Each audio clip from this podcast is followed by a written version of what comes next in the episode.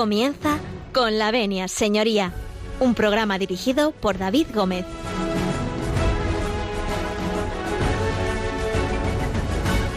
Buenos días y bienvenidos a Con la Venia, señoría. Bienvenidos a esta casa cuando son las 12 y 31, las 11 y 31 en la Comunidad Canaria. Abrimos las puertas de este despacho, de este consultorio jurídico que Radio María pone a disposición de todos ustedes. Espero que tengan una feliz mañana de lunes este 12 de julio, un día soleado y caluroso eh, prácticamente en toda España. Hoy tenemos un programa magnífico, vamos a hablar de bueno, los delitos en el ámbito de la administración pública y bueno, pues va a ser muy interesante. Nos acompañan hoy por aquí eh, varios de nuestros colaboradores y tenemos una novedad que, nos acompaña hoy en el estudio, aunque ya la conocen ustedes porque ha estado con nosotros en distintas ocasiones. Si tienen ustedes que contactar con el programa, el correo electrónico es con la venia arroba es Se lo repito, con En la segunda parte del programa hoy abriremos nuestras líneas para que participen ustedes con nosotros en, nuestra tertulia y bueno, pues eh, también nos pregunten aquello que, que, les inquiete y aquello que nosotros también podamos responderles. Así que si nos dan ustedes su permiso, nosotros comenzamos.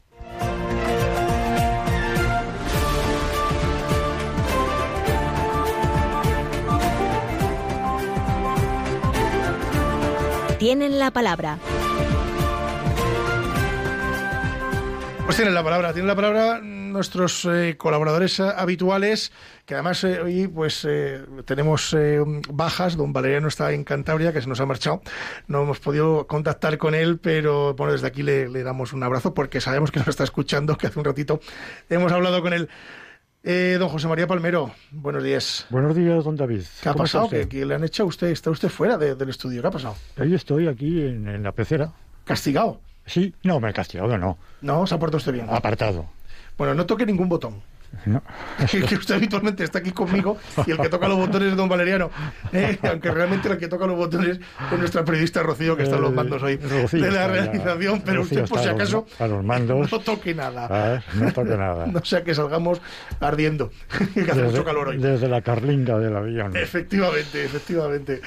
Bueno, José María, gracias. Bueno, vamos a presentar a Susana Rivera, que está con nosotros. Claro, por supuesto. Que habitualmente tenemos una eh, pues compañera de, lujo. Repasábamos antes eh, de entrar en el directo que, bueno que, había estado con nosotros en distintos programas hasta hasta cuatro. Susana, buenos días. Hola, buenos días, un placer. Por primera vez en los estudios. Y un lujazo tener estar aquí con vosotros, compartir este espacio con vosotros y con los, las personas que nos escuchan, claro. Sí, sí, sí, sí. Pues nada, y el placer es nuestro, es doble. Te damos las gracias por estar con nosotros hoy aquí. Eh, esta es tu casa, o sea que, que lo que necesites y bueno, pues eh, cualquier cosa, ya sabes, donde nos tienes. Yo darte las gracias porque es cierto que durante, bueno, durante el periodo eh, que hemos estado pues no viniendo al estudio nos has echado un cable por teléfono y bueno, pues oye, se agradece, se agradece que los compañeros también nos echen un cable para, para dar calidad a este programa. Gracias siempre a vosotros. Don José María, que, que vamos a hablar hoy de cosas muy interesantes. Hoy hablamos de un tema muy amplio, pero que vamos a, circunscribir en los dos vertientes más conocidas por el gran público. Vamos a hablar nada más y nada menos que aquellos delitos eh, tipificados en el Código Penal y en los que puede incurrir un funcionario público o una autoridad. ¿eh? Para ello arrancaremos con el artículo 24, que es la definición legal que hace el Código Penal de eh, lo que es el funcionario y lo que es la autoridad.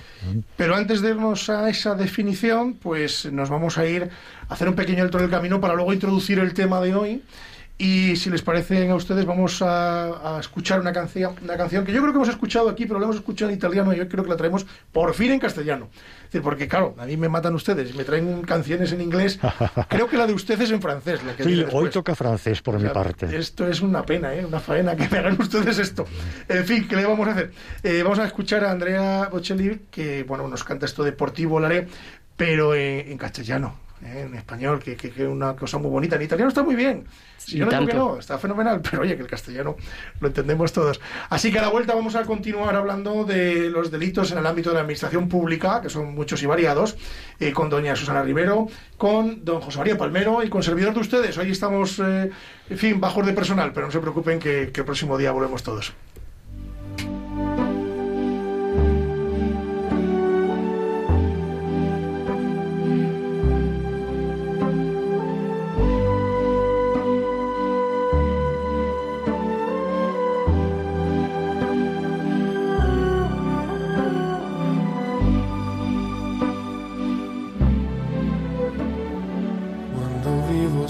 Sueño un horizonte falto de palabras.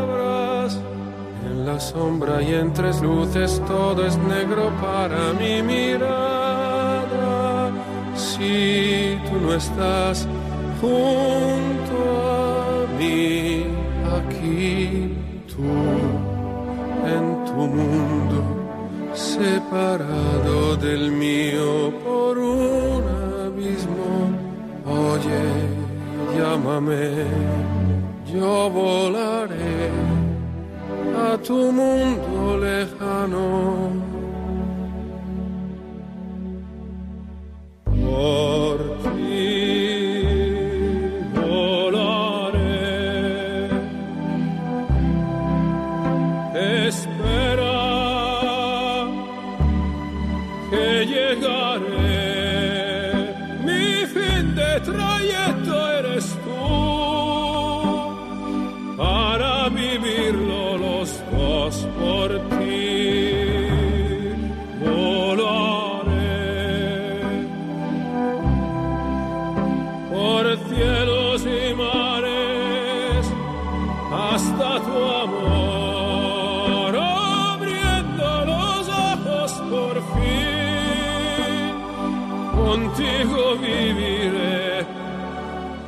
Cuando estás lejana sueño un horizonte falto de palabras. Y yo sé que siempre estás ahí, ahí. Una luna hecha para mí, siempre iluminada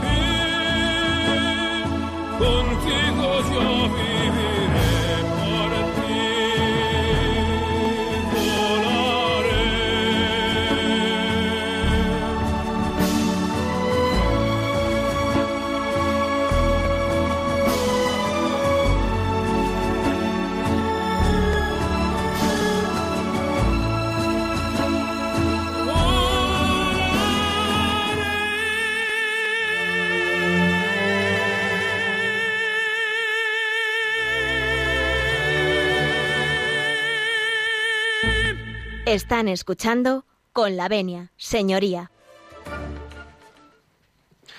Bueno, pues después de Volaré eh, vamos a escuchar eh, las, eh, la sintonía que nos abre el caso de hoy, aunque ya les he advertido que vamos a hablar pues de esos delitos de que tanto escuchamos hablar en la tele, generalmente la prevaricación, el cohecho, este tipo de cosas, vamos a, mm, hablarlas en el caso de hoy.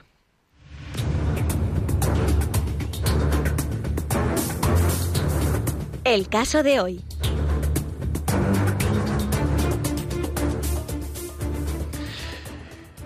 Bueno, pues para hablar del caso de hoy tenemos a Susana Rivero con nosotros y a José María Palmero. Claro, eh, esto de los delitos en el ámbito público, don José María, que se ha traído usted el Código Penal. Me da usted un miedo cuando viene el- al estudio con el Código Penal. No sé si salir corriendo. Bueno, es que la memoria traiciona, traiciona algunas veces o bastantes, y por eso hay que traer la chuleta, y qué mejor que hoy que el Código Penal, claro. ¿Mm? Cuéntenos un poco esto, que, que- que- qué delito, ¿a qué delito nos enfrentamos? Sobre todo, ¿cómo son estos delitos? Bien, son infracciones jurídico-penales que pueden, mm, susceptibles de, cometerlas, pero solamente los funcionarios, funcionarios públicos o autoridades ¿eh? públicas. Eh, para ello, mm, como decía antes, hay que arrancar del concepto que hay que entender por autoridad y que hay que entender por mm, funcionario público. Pues eh, la autoridad es aquel miembro que por sí solo o como miembro de alguna corporación o tribunal colegiado mantenga o tenga un mandato o ejerza una jurisdicción propia. ¿eh? que, lo comprende, por ejemplo, los eh, miembros del Congreso, de los diputados, del Senado, de las asambleas legislativas de las comunidades autónomas, del Parlamento Europeo. ¿Qué de gente? Y también el Ministerio Fiscal, ah. que a estos efectos también se considera como autoridad. Y funcionario público son aquellos que, mm, por disposición inmediata de la ley o por elección o por nombramiento de autoridad competente, participa en el ejercicio de funciones públicas. Es el concepto, creo que bastante claro. Aquí no hay necesidad, afortunadamente, de una interpretación, de una hermenéutica legal, porque ya eh, es bastante eh, conciso el concepto mm, de, legal. Y los delitos que pueden cometerse se los divide el Código Penal en delitos contra la administración pública y luego los específicos delitos contra la Administración de Justicia, en los que ya entra, además de como funcionario, entra como eh, órgano jurisdiccional los jueces, los secretarios judiciales.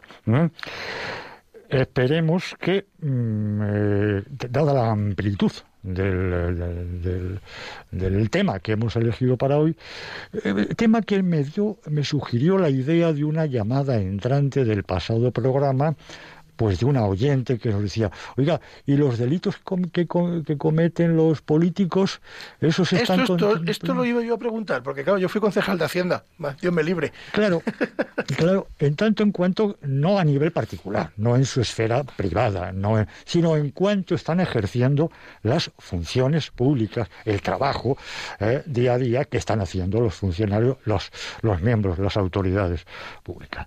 Quizá los más significativos y los más de dominio público y los más interesantes, que son los que vamos, vamos a exponer, y Susana nos contará ahora, eh, son, a mi modo de ver, la prevaricación, prevaricación de autoridad y prevaricación de juez. Ojo. Ambas. Eh, cada uno en sus respectivos apartados. Y el cohecho, que también nos lo va a analizar Susana, a quien la cedo la, palabra. usted los trastos de, de los trastos para que nos explique qué es una predicación, eh, qué es un cohecho, aunque ya voy a anunciar y eh, enunciar que además está el tráfico de influencias, la malversación de caudales, del, dinerito. Que, hablaremos, hablaremos de esto. que los gestores tienen la obligación de, de administrar, ¿ah? claro las, eh, los fraudes y las exacciones ilegales, muy desconocidas. Vámonos con el primero, José María. las, las negociaciones y actividades prohibidas a funcionarios y los abusos en su función. Digo que nos vamos con el primero, vamos con que es el que más suena, que es la prevaricación, que, es, que, estamos todos los días en los telediarios hablando de prevaricación. ¿Qué es esto, Susana? Dios mío.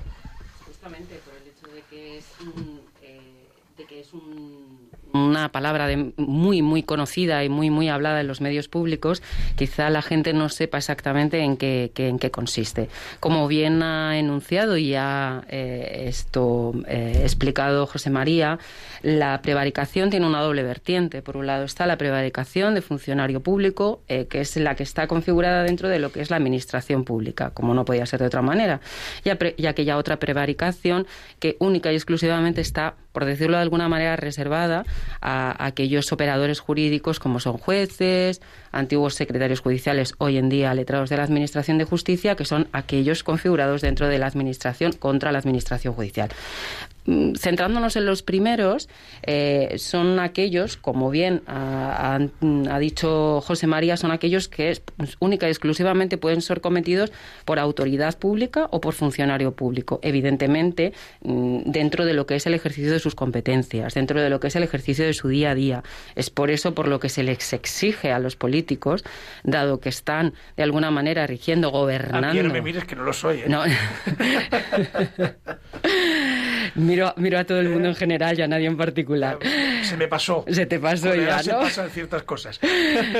Bueno, en cualquier caso sí que es cierto que tienen que ser bastante, mu- bastante escrupulosos en el ejercicio de estos derechos, insisto, porque no solamente por la responsabilidad personal que asumen, sino porque es que evidentemente tienen un- unos bienes jurídicos, como se dice en derecho, muy importantes a, a gobernar, que son los de todos y los propios.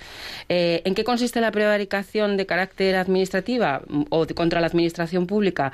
Pues principalmente en dos, en dos actuaciones. Una, en la de dictar una resolución administrativa que es arbitraria, completamente eh, caprichosa, por decirlo de alguna manera, para que nuestros radio oyentes nos, en- entiendan, o la de nombrar a una persona que no, en la cual no concurren los requisitos legales para poder ostentar el puesto que para ese, eh, que ese señor, pues ese concejal, ese diputado, el que sea que, lo haya nombrado, bueno, pues no, concurren en él. Mm, Tenemos que hacer una apreciación muy importante, David, y es el hecho de que no solamente son castigados aquellas personas, funcionarios o autoridad pública, sino también aquella persona que a sabiendas que no concurren esos requisitos, o sea, yo misma, por ejemplo, si me propusieran ahora, pues no sé, qué sé yo, ser eh, consejera delegada de cualquier tipo de ministerio, sabiendo que no tengo o no que no ostento la capacidad para hacerlo, también podría ser castigada y ser reprochada desde el punto de vista penal. Tengas en cuenta, y esto ya mm, y cedo la palabra a, José María, eh, tengas en cuenta que este tipo de delitos lo que sí que castigan de forma muy sustancial es el hecho, la condición de ser funcionario. Y es por ello que las penas eh, son altas desde el punto de vista de la inhabilitación. No sé si me explico. Ujú.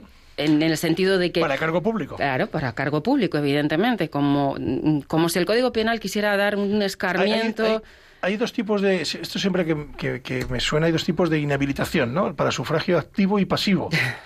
Pues en este caso, no para el sufragio pasivo ni para el sufragio activo, sino para ostentar cargo, Cargo público. público. Claro, efectivamente. Es como si fuera un reproche, una reprimenda eh, mm, que el Código Penal le hace a aquella persona sobre la cual es las el resto de la población, de los ciudadanos, hemos depositado la confianza y habiendo sido traicionada, le retira de esa posibilidad para, bueno, pues para bastante tiempo. Como podemos, pues por ejemplo, si alguien tiene curiosidad, a partir del artículo 404 del Código Penal, mm, la autoridad funcionario público que efectivamente cometiera ese tipo de delitos tiene una, eh, una, una pena de inhabilitación eh, de 9 a 15 años.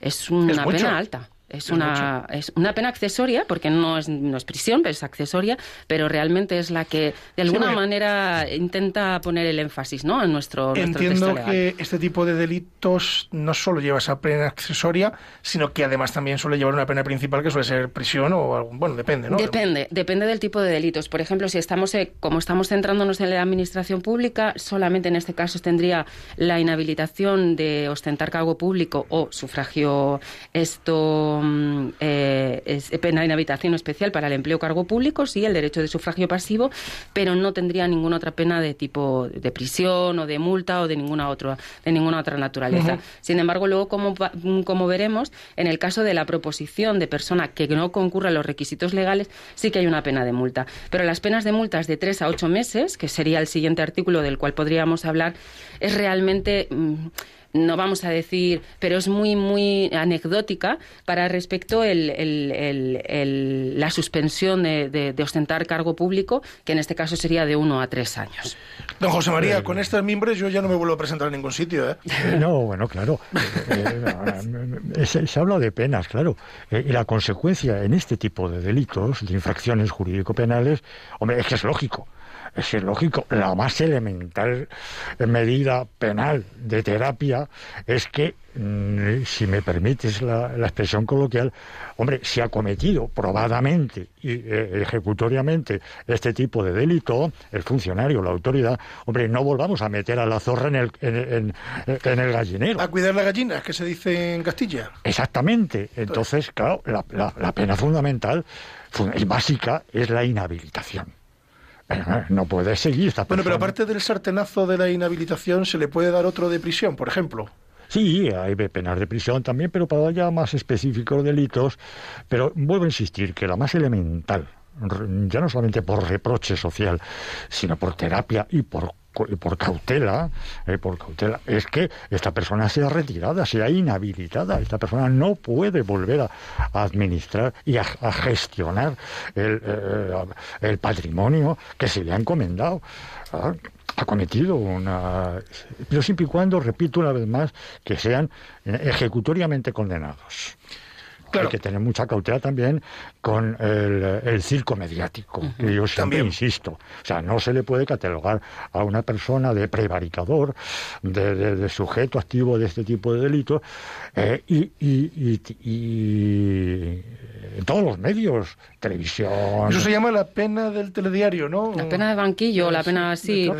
Sí, y a mí me gustaría. ¿Hemos hablado de aquí alguna vez? sí, a mí me gustaría añadir a, colación de lo que está diciendo, de lo que está diciendo José María, que efectivamente lo que dice el Código Penal es que sea una, un acto administrativo, en este caso arbitrario. O sea, no significa que el hecho de que el acto administrativo no te convenzca o no sea mm, conforme a tus intereses, tenga que ser un acto eh, sujeto a un posible enjuiciamiento por prevaricación. Por ejemplo, dar una licencia de obras eh, urbanística eh, sin cumplir los requisitos. Eso sería prevaricación pero el hecho de que te la denieguen o de que te la concedan, siendo tú a lo mejor otro licitador y no estando de acuerdo con ellos, mm, si, se, si, si concurren todos los requisitos legales, podrás, te podrá gustarte más o menos, pero no tiene por qué ser un, un acto sujeto a un reproche penal.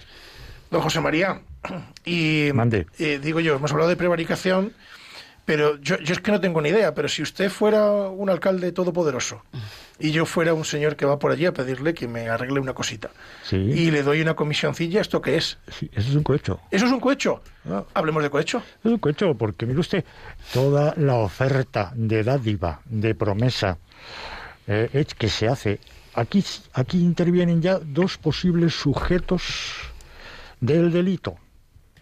El que peca por la paga y el que paga por pecar. descuide que yo le iba a dar poco, también no le iba a dar mucho, que la cosa justa. Que decía, que decía Santa Teresa de Ávila, tan pecador es el que peca por la paga como el que paga por pecar. Efectivamente. Si yo voy a un alcalde, a un concejal, por ejemplo, yo constructor de obra pública, y le digo, bueno, aquellos terrenos que son de naturaleza rústica, pues mira, si me los reconviertes a urbana, los, eh, los para suministro de agua, luz, y me los recalificas, porque quien está facultado es el ayuntamiento correspondiente para que aquellos terrenos se recalifiquen, se vuelvan a el pues mira, yo construyo allí unos chalés acosados, yo unas casitas, no sé qué. hombre, yo tengo atención contigo. Eh, ese es el delito de cohecho. Mm, es en la Es eh, la paguilla que yo le daría a usted. O, bueno, si hacemos chalet, le doy un chalecito. Está el cohecho ¿eh? piscina. Eso es activo el cohecho pasivo. Claro, la comete, lo comete el funcionario y lo comete, claro, el particular no funcionario, no autoridad, que soborna es el soborno.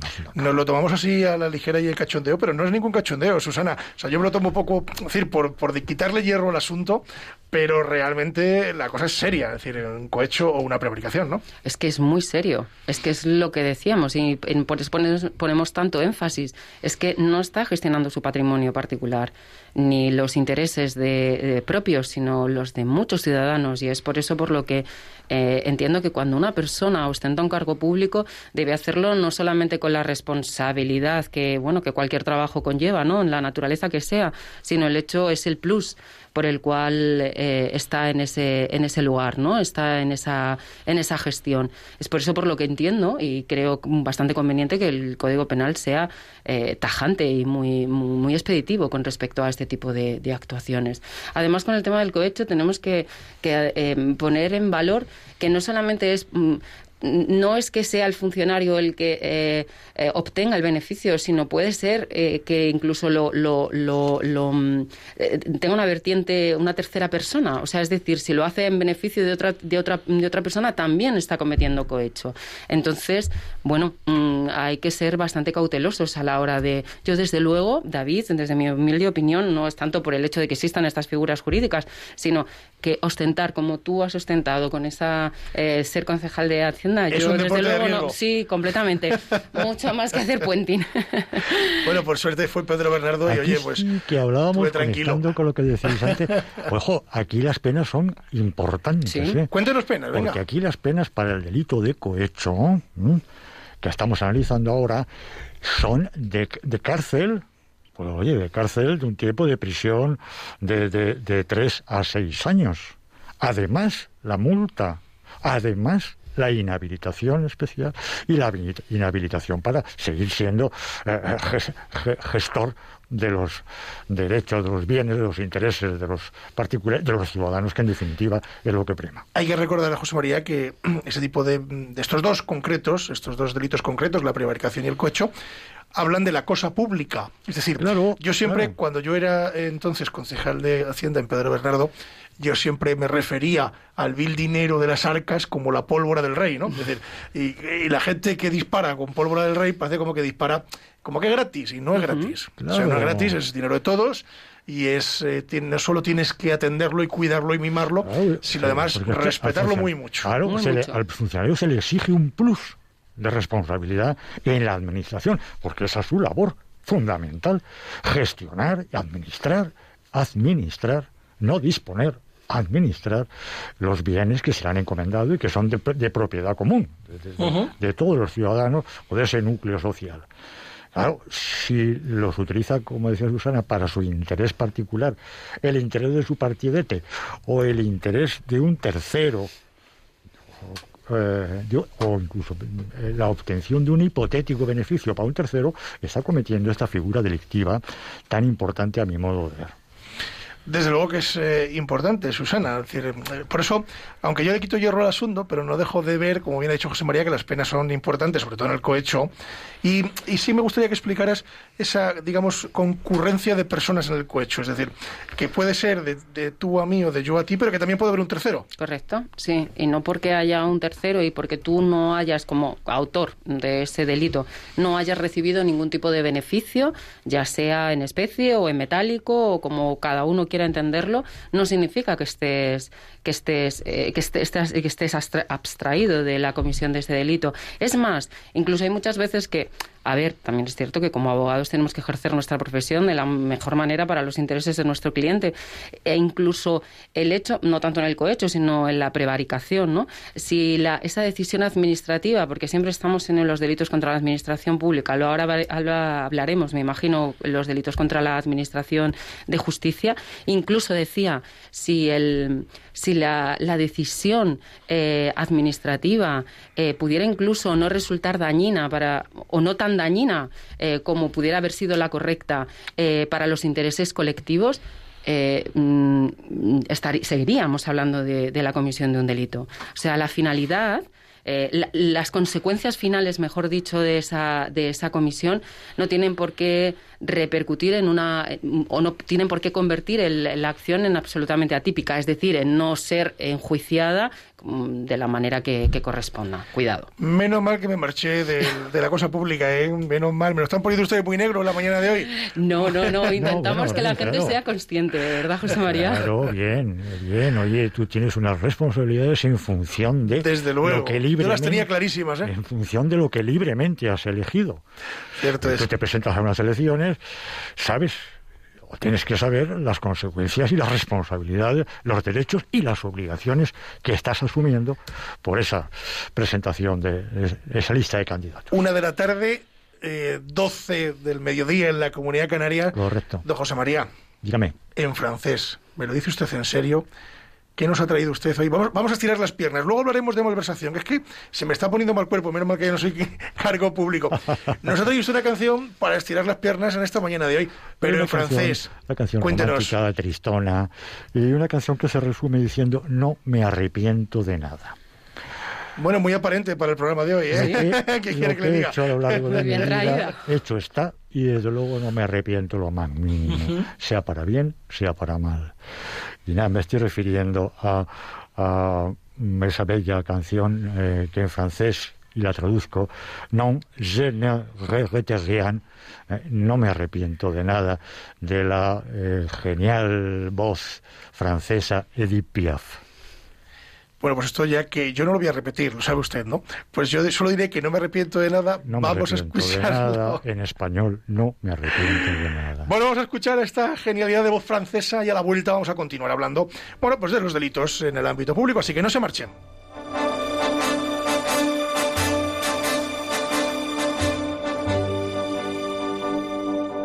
No.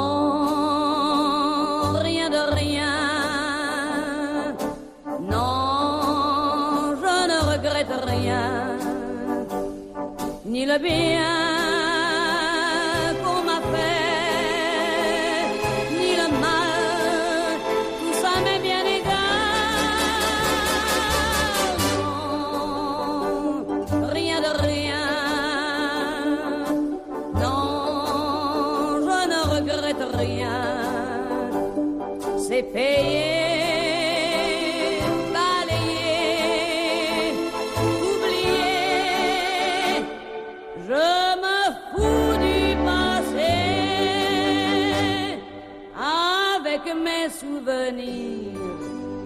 J'ai allumé le feu, mes chagrins, mes plaisirs.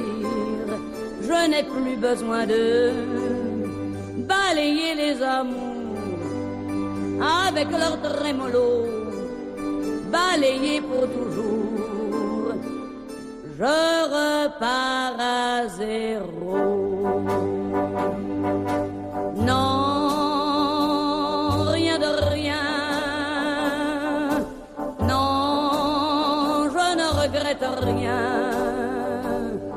Ni le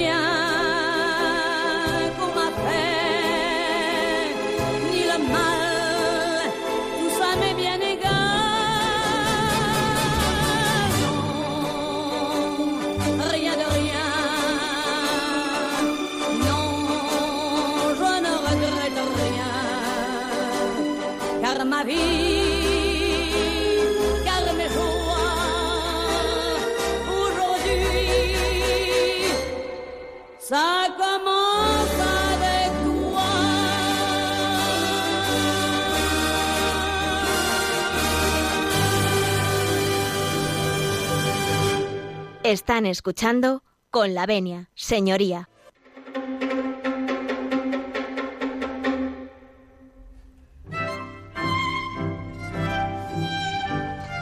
Y los acordes de Boccherini nos anuncian que abrimos las líneas. Pueden ustedes llamarnos.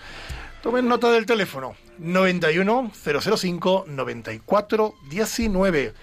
Que no han cogido el bolígrafo y el papel, les doy tiempo. 91 005 94 19. Anímense y participen con nosotros en la tertulia.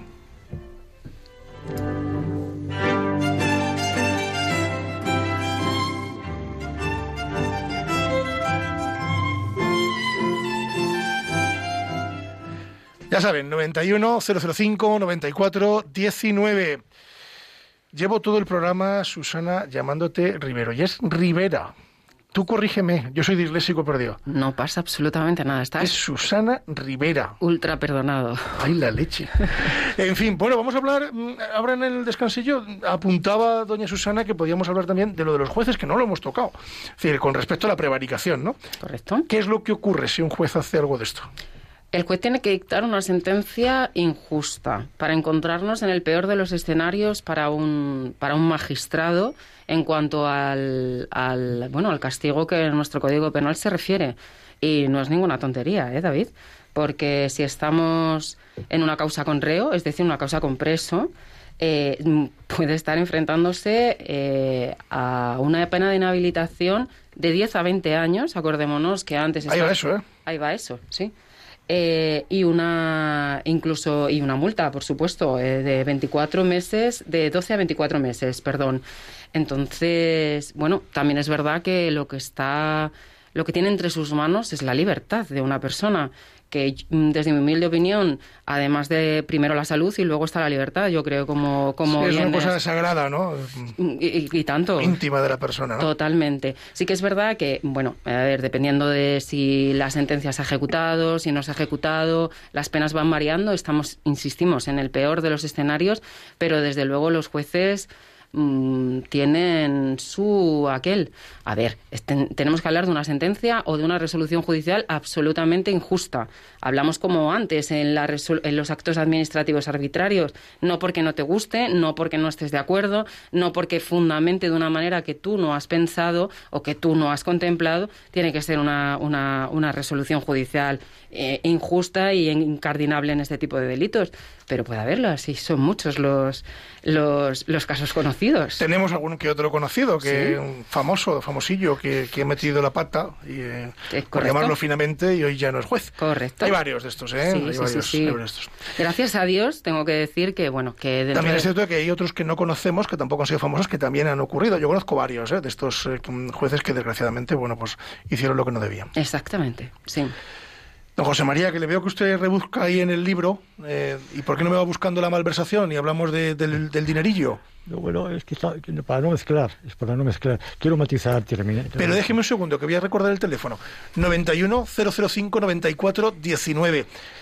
Apunten, apunten. 91 005 94 19. Venga, anímense, que estamos por aquí. Don José No, María, decía que para, rematar el tema de la, de la prevaricación del juez o magistrado, eh, pues un delito contra la Administración de Justicia, que también la puede cometer no solamente el juez, sino lo puede cometer esta infracción el mm, secretario judicial, el letrado de la Administración de Justicia. Claro, ¿por qué? Pues porque en tanto en cuanto también el letrado dicta resoluciones, no sentencias, no sentencias como el magistrado, pero sí resoluciones que pueden afectar de una forma, de una manera importante al patrimonio, a la situación personal del, del investigado. Y claro, mm, hay que proteger precisamente a estas personas de esos abusos y de esas mm, sentencias o resoluciones injustas a sabiendas de su injusticia, a sabiendas. Aquí un elemento muy importante a la hora de enjuiciarlo, a sabiendas. Buah, pero también se puede cometer por imprudencia grave o por ignorancia inexcusable. También elemento difícil de probanza, de difícil probanza eh, en un enjuiciamiento mm, por este tipo de delitos. Vámonos al teléfono porque tenemos eh, a Natalia que nos eh, llama desde Vitoria. Natalia, muy buenos días. Hola, muy buenos y santos días. Buenos días. Natalia, ¿en qué podemos ayudarla? Pues escuchando un poquito de todo, quería hacerles una pregunta de una cuestión personal que tengo. Adelante, Pues díganos. quizá me puedan ayudar. Yo soy misionera pro vida Sí. y en el momento no tengo documentación. Entonces ya muchas personas me han dicho que no puedo hacer esto porque voy a tener unas consecuencias con lo legal. Bueno, hay que decirle, si usted no tiene la documentación, lo primero que tiene que hacer, o, lógicamente, es eh, poner en regla esa documentación o al menos intentarlo. Eh, claro, decir, mm, desgraciadamente, Natalia, usted no puede, digamos, hacer ningún tipo de actividad eh, profesional, eh, pues mm, porque no, no tiene ese tipo de documentación que le habilite para ello. Entonces, yo lo que le encomiendo es a que inicie el procedimiento de, de- regular esa documentación, de hacer la regularización de la documentación, para que usted pueda estar de forma mm, regular y normal en, en España sin ningún tipo de problema. Es un trámite administrativo, eh, lo hemos tocado aquí en esta casa en alguna ocasión eh, con los abogados que han venido para hablar de asuntos de extranjería, así que nada, yo la encomiendo a que, a que inicie el trámite y, bueno, pues eh, poco a poco su situación cambiará y ya no tendrá usted, eh, digamos, ningún tipo de, miedo a, a iniciar ningún tipo de actividad. Bien, dicho esto, ¿algo que añadir sus señorías? Nada, ¿no, don José María? Bueno, sí, quizá eh, que también se puede eh, incurrir en este tipo de delito con una menor repercusión penal, que es también negarse a juzgar. Ah, perdón, estábamos, estábamos en la llamada, es que usted no lo ha escuchado, perdóneme, No, es que le he escuchado muy mal. Por eso, no, no se preocupe, no se preocupe, estamos en la llamada. Nos vamos a ir a otra llamada, luego, luego continuamos hablando de, Es que yo de la, prevaricación. la oía mal de- con... No se preocupe, sí. A ver, si es usted becario, pero entendemos que, en fin, esto es lo que tenemos. No se preocupe, no se preocupe. Nos vamos hasta, no, no nos vamos a ningún sitio, nos quedamos en Madrid porque tenemos al otro lado a Carlos. Carlos, buenos días. Sí, buenos días. Buenos días, David. Buenos días. Gusto de hablar con usted y con el resto del equipo. Igualmente, dígame, don Carlos, ¿en qué podemos ayudarle? Eh, Bueno, excelente el programa y luego, eh, yo soy nacido en Argentina Sí. y decir, eh, en resumidas cuentas, que la prevaricación y el cohecho han destruido a mi país. Eh, en el año 2001 elegí a España como mi patria adoptiva y no y viendo lo que estoy viendo no quisiera tener que buscar una tercera patria ado- adoptiva. Don Carlos, baja usted un poquito la radio, que tenemos ahí un poco de retorno. Ah, ok, ok, sí. Es que tengo la radio y el teléfono todo junto. A, a ver si puedo cortar la radio. Bueno, no se preocupe, no se preocupe. Cuéntenos, díganos qué pregunta quiere hacernos. Ahora sí. Dígame. No sé si me, me pudieron escuchar. Sí, sí, le hemos escuchado. Díganos, ¿qué, qué nos quiere preguntar? No, no, simplemente eh, afirmar de que luego de vivir 45 años en Argentina puedo dar fe que el, el- la preparación y pues han. Le escuchamos muy mal, se nos corta. Sí, Don sí. Carlos, le escuchamos muy mal. Eh, Bueno, vamos a ver si don- podemos don recuperar- Carlos, don Carlos, entiendo que más que una pregunta es un comentario, Es un comentario, que usted quiere hacer, ¿verdad? Si pudiéramos recuperar le, voy a hacer, le voy a hacer una pregunta a usted, si me permite, don Carlos. No sé si le tenemos, creo. Más ¿Le que- tenemos? Sí. Le tenemos en A ver si línea. le podemos recuperarle, sí. Sí, eh, más que... eh, no voy a decir su apellido, pero usted además es Carlos Alberto. Eh, no, Carlos Mario. Perdón, le confundía por Le su timbre de voz con otra, con persona. Gracias, perdón. Don Carlos, pues muchas gracias por su participación y nada, nos llama usted cuando, cuando quiera. Vámonos con don José María, que, que lo tenemos al otro lado del teléfono desde San Clemente, nada más y nada menos. Don José María, buenos días. Buenos días.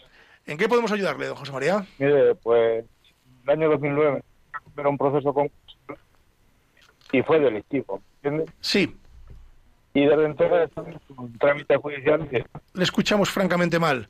Hoy no sé qué pasa con las comunicaciones. vale, pues simplemente eso, que cada uno haga bien su trabajo, porque ocurrieron cosas muy graves y, y no sé cómo se puede solucionar. El administrador concursal no cumplió con su trabajo y, y las consecuencias pues, son muy graves. Fueron para usted, digamos. Sí, sí, claro. Bueno, pues eh, la verdad que sí que es cierto que todos tenemos que cumplir con nuestra obligación y con, con nuestro trabajo.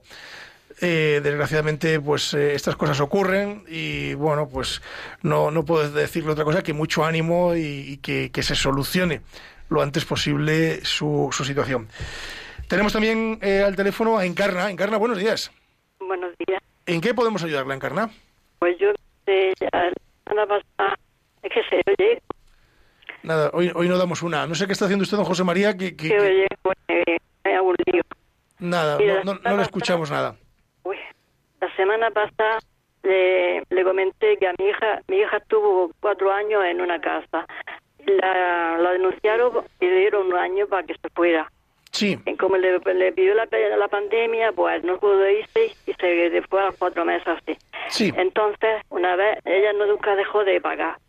Y después de siete meses, el, mm, el abogado de la señora demandanda, demandante, pues le exige que pague las costas de la demanda que ha hecho él.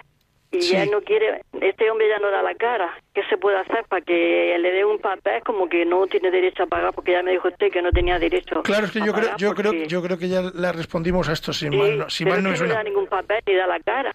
Bueno, pero él no le puede reclamar a usted las costas que no, se han, Entonces, que no se han todo- generado porque, si mal no recuerdo, no hubo ningún procedimiento No hubo judicial. juicio, nada. Por lo tanto, usted, nada, no tiene que darle ningún papel ni nada, simplemente es no pagarle nada y, no- Entonces y negarse a pagar, claro. mm, que se queda ya archivado o no, no sé, porque mi hija está un poco preocupada. No, si no le llega ninguna notificación ni ningún requerimiento, no se preocupe usted. No, Ay, no- tengo otro, dejé un mensaje ahí, pero claro, es más largo de contar. Yo no sé si claro, con otra señora. Claro. Pero ya no me da tiempo tampoco. Hay otra Bueno, gente. pues no se preocupe que, que escucharemos el mensaje, a ver si... Sí, y- a ver y- si me puede dar otra solución, porque la van a arruinar Ya. económicamente. Bueno, eh, tranquila, Encarna, yo si no recibe usted ninguna comunicación, o su hija en este caso judicial, eh, tiene usted que estar eh, tranquila eh, y bueno, pues nada, eh, si el letrado quiere cobrar sus costas, pero que no se han devengado, por lo que usted me ha, nos ha explicado, pues, pues nada, no se preocupe, no se preocupe que, que, que lógicamente no tendrán que pagarlas eh, siempre y cuando no haya habido ningún procedimiento judicial.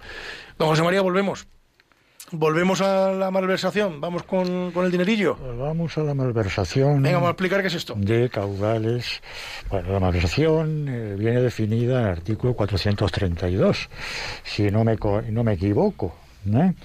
Del Código Penal. Y bueno, pues como ya su nombre está indicando, creo que es un concepto claro en la opinión pública, pues es la, lo comete la autoridad funcionario, claro, que... mm, que eh, sobre el patrimonio público pues no actúa correctamente, ¿eh? hablando en términos normales. Eh, y lo remite a a- al artículo 252, eh, que es nada menos que, bueno, pues aquellos delitos que pueden cometer los particulares, en ese caso, pero aquí los eh, funcionarios públicos, que es administrar mal los dineros del pueblo, en resumen. ¿A que sí, Susana? Correcto. Así es. Y las penas, José María, también estamos hablando de que no son baladís. Son, son penas importantes. Estamos hablando de prisión de 4 a 8 años, inhabilitación de 10 a 20 años. Claro, claro, porque se está jugando con intereses económicos a un nivel grande. Claro, lo que para el particular es una administración desleal que puede cometerla un socio de una, entidad mercantil privada. Aquí es la es, es público y aquí Claro. son y aquí los dineros son de todos. La repercusión es máxima, brutal. Total, total. Y el perjuicio aquí abarca a un montón de perjudicados. Exactamente, porque cuando uno eh, administra mal su propio patrimonio o el de terceros, eh, se Puedes circunscribe, puedes- ¿verdad? Puedes perjudicar a tu, a, tu sociedad, a tu ámbito social pequeño, reducido, a tus, a, a tus acreedores, pero aquí, caramba, aquí ya eh, la cosa se complica mucho más y tiene que ser la ley un poco más rigurosa y un poco más exigente, porque lo que tiene la obligación el- la autoridad pública funcionario es de administrar y administrar correctamente el dinero de muchos contribuyentes. Faltaría más. ¿Mm? O sea que al final es el dinero, eh, es decir, ya no solo, so- solo hablamos de funcionarios, también hablamos de cargos públicos, ¿no? Correcto. Autoridad o funcionario, Autoridad. claro. Es decir, que, que lo que haga es, bueno, pues, eh, por decirlo finamente, eh, despistar unos dinerillos y quedárselos. ¿Eso se llama malversar? Es claro, claro, es la, es la mala administración en conciencia para beneficiarse eh, privadamente, para beneficiar a la corporación eh, política a la que pertenece o para beneficiar a un tercero, familiar o no familiar, eh, para sacar provecho administrando incorrectamente, abusando de esa función de autoridad. Hemos hablado de prevaricación, hemos hablado de cohecho, hemos hablado de malversación. No sé si nos queda algo más. Pues quedarían las negociaciones y actividades prohibidas a funcionarios y los abusos de su función. Bueno, to- toquemos un poquito, venga. Este es el, este es el tema de la está muy muy muy relacionado con la ley de incompatibilidades, fundamentalmente. Digo esto porque también el funcionario, la autoridad, eh, eh, consciente cuando sabe que está realizando una función, hombre, no puede compatibilizarla y, le afectan las incompatibilidades o le deben afectar las incompatibilidades profesionales y las actividades que pueda realizar, porque está en situación de abuso, de situación superior y no puede Bien, tan solo hay una pequeña eh, caso, una excepción, por, por ejemplo, pues el juez o el fiscal que mm, no puede ejercer eh, como, como empresario un negocio, pero únicamente eh, puede intervenir en docencia, en docencia, como docente, imponiendo cursos, eh, actividades eh, seminarios. eh, salvo esto, eh, rige una incompatibilidad. ¿Cómo se burla? ¿Cómo se burla esta incompatibilidad de los funcionarios que son conscientes y la conocen perfectamente, la incompatibilidad? Pues hombre, maliciosamente se hace creando empresas con testaferros y con, y con gente de paja, ¿eh? o con familiares. Yo creo una industria de tal tipo y la pongo a nombre de, eh, de mi mujer, de mi pariente, de mi marido, de mi primo, de mi hermano, etcétera, etcétera. Y así pero que la gestión no soy yo. Esa es una burla todavía más eh, peor que, que- la eh, malversación directa. ¿Mm? Muchísimo peor. Y la negociación y actividad realizada en el ejercicio de su función. Susana. Entre otras cosas porque eh, todo ese escenario, toda esa infraestructura que puede montar el funcionario de turno, realmente lo que está haciendo es aprovechándose de su posición dentro de la administración pública para llevarse, bueno, pues contactos, intereses a esa otra actividad privada que creando esa sociedad gestionada pues por un, testa- por un testaferro, por otra tercera persona, al final no deja de revertir en, en- en- en beneficios, en beneficios propios. Eso es lo que está de alguna manera eh, penado.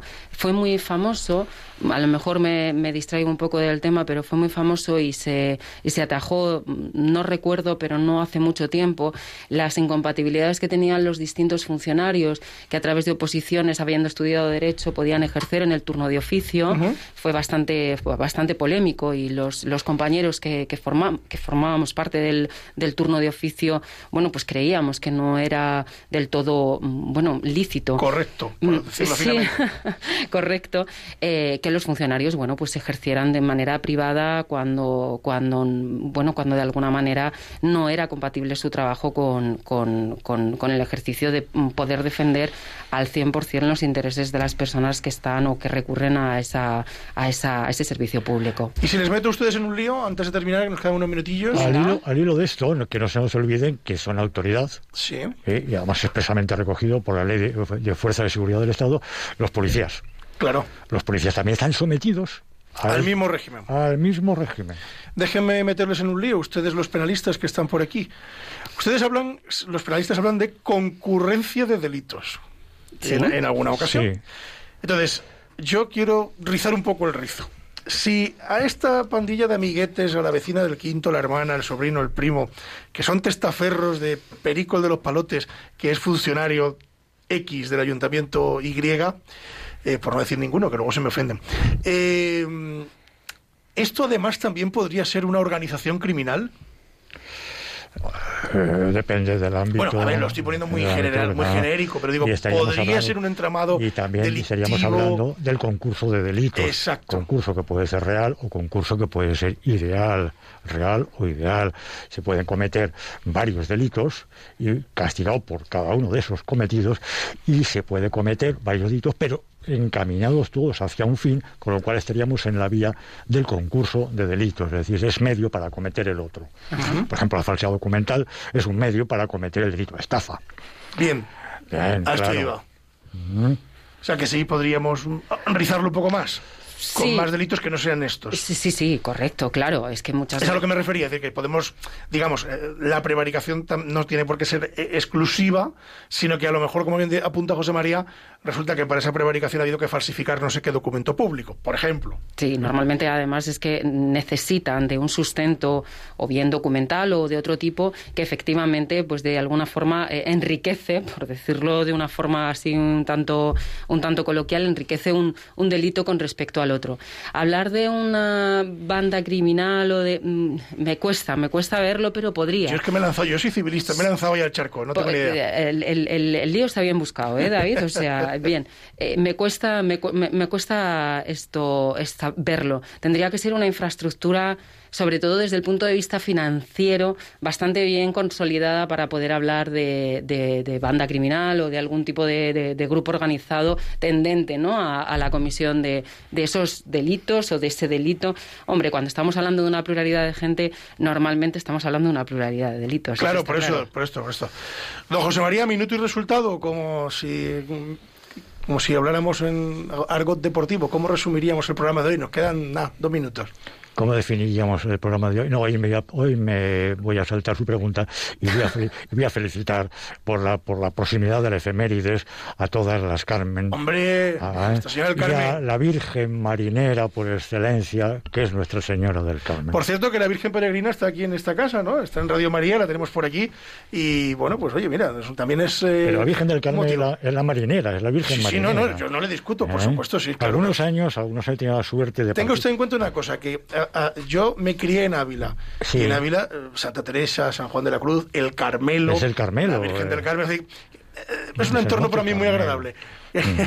Mis carmelitas. Sí, y, y con ese hábito de ese color característico. Y yo decía que lo que me he tenido el lujo algunos años, este año no he podido, de participar activamente en la peregrinación, en la procesión marítima naval, eh, sacando a- del puerto en una embarcación, una embarcación normalmente de trabajo, una, una embarcación pesquera, pasear a la Virgen del Carmen. Felicidades a todas las Cármenes. Muy bien, pues. Me uno, me uno a la felicitación. aquí, aquí ya escuchamos de fondo, ya escuchamos. Susana, nos vamos. Gracias por estar con nosotros. Un placer, de verdad. Lo vuelvo otra vez a repetir. Ojalá no sea la última. Bueno, pues con la salve marinera, la salve Estela de los Mares, nos vamos, eh, nos marchamos, les dejamos en la sintonía de Radio María. Eh, quédense porque a continuación viene la revista diocesana y después los informativos. Ya saben que pueden contactar con nosotros en el correo electrónico con la venia arroba radiomaria.es. Se lo repito, con la venia arroba radiomaria.es. Que pasen ustedes un extraordinario lunes, una feliz semana que descansen los que estén de vacaciones y a la vuelta dentro de 15 días nos vemos aquí en Colevenia Señoría. No se marchen porque aquí estaremos. Les recuerdo que si la justicia no es justa, es doblemente justicia. Nos vamos. Buenos días.